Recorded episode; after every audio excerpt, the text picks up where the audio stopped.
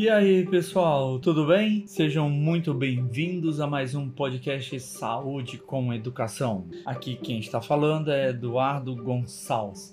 E hoje nosso tema principal será músculos agonistas, antagonistas e sinergistas, beleza? Bom, gente, o, os músculos eles executam ações voluntárias, né? Porque são músculos esqueléticos. Essas ações elas determinam qual músculo está sendo solicitado, ou ainda, né? Melhor dizendo, quais músculos estão sendo solicitados, né? Uma vez que quando a gente executa um determinado movimento movimento, é muito difícil a gente ter é, a contração de um músculo de forma isolada. Então, no nosso corpo, dificilmente existe ação isolada, né, de um músculo. E, pelo contrário, o que na verdade acontece são contrações de vários músculos para executar uma determinada ação muscular. Bom, para isso, nós precisamos primeiro definir, nós temos que ter uma sequência lógica para analisar os músculos agonistas, antagonistas e sinergistas. Eu aconselho, né, o que eu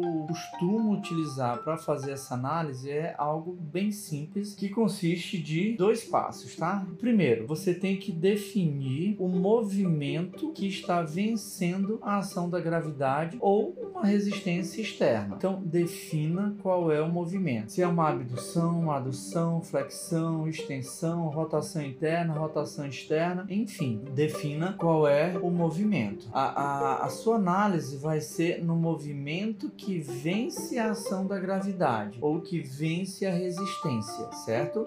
E o segundo passo é determinar qual é a articulação envolvida para estabelecer o que? Quais são os músculos proximais àquela articulação e que estão participando do movimento, como agonista, antagonista e sinergista. Tudo bem? Bom, então vamos lá. Então, para uma determinada ação muscular, que é, é que é aquela que está vencendo a ação da gravidade, nós vamos ter sempre um músculo agonista. O que é esse músculo agonista? Esse músculo agonista é um músculo, ou na verdade, um grupo muscular responsável diretamente pelo movimento desejado. Ele é às vezes referido como agonista principal ou ainda músculo primário. É um músculo que é, é, é, é um músculo que é que é o, o principal, né? O que está envolvido principalmente naquela determinada ação muscular. Um músculo que não é o principal, embora ele auxilie o movimento, ele vai ser chamado de agonista secundário ou ainda auxiliar. Fatores que determinam se um músculo é um agonista principal ou secundário ou auxiliar incluem muitas vezes as dimensões do músculo, o seu ângulo de tração, a alavanca que ele, utiliza, que ele utiliza e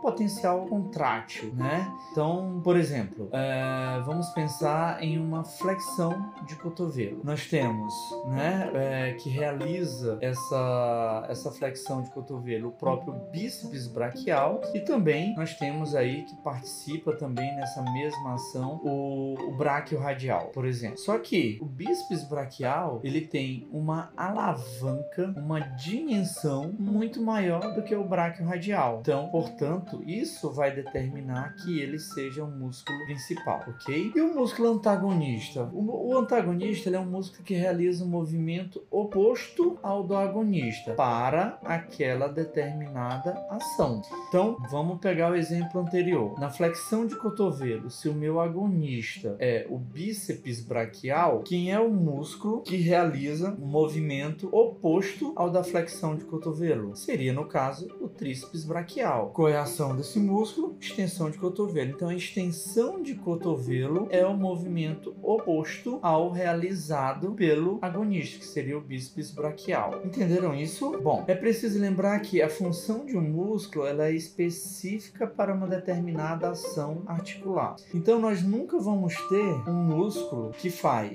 uma ação agonista e antagonista, o mesmo músculo não. Por exemplo, no caso do bíceps braquial, ele só é agonista da flexão. Ele não pode ser agonista da extensão do cotovelo. O mesmo músculo não. O antagonista, ele tem o potencial de se opor ao agonista, mas geralmente ele está relaxado, relaxado entre aspas, né? Porque o músculo ele não está totalmente relaxado ele possui um certo tônus, mas enfim, só para exemplificar aqui, o, o agonista, desculpa, o antagonista, ele está relaxado enquanto o agonista se contrai. Quando o antagonista se contrai ao mesmo tempo que o agonista, nós denominamos esse tipo de contração de co-contração, ou seja, nós temos a contração de um agonista e de um antagonista ao mesmo tempo, beleza? E o sinergista, pessoal? Bom, o sinergista, ele é um termo termo muito inespecífico, né? Na verdade, é, alguns autores não descrevem muito bem é, o papel do sinergista. É, ele é um músculo, né, que interage com um ou mais músculos para melhorar um movimento específico. Deixa eu citar um exemplo que vocês conseguem entender melhor. É, por exemplo, na extensão do cotovelo, o agonista, tríceps braquial. O antagonista, que é o que se opõe a esse movimento, movimento bíceps braquial. O sinergista é o músculo que vai melhorar, que vai colaborar, que vai ajudar na ação do tríceps braquial. Neste caso, o ancônio, tá? O ancônio ele também faz extensão de cotovelo. Só que o ancônio,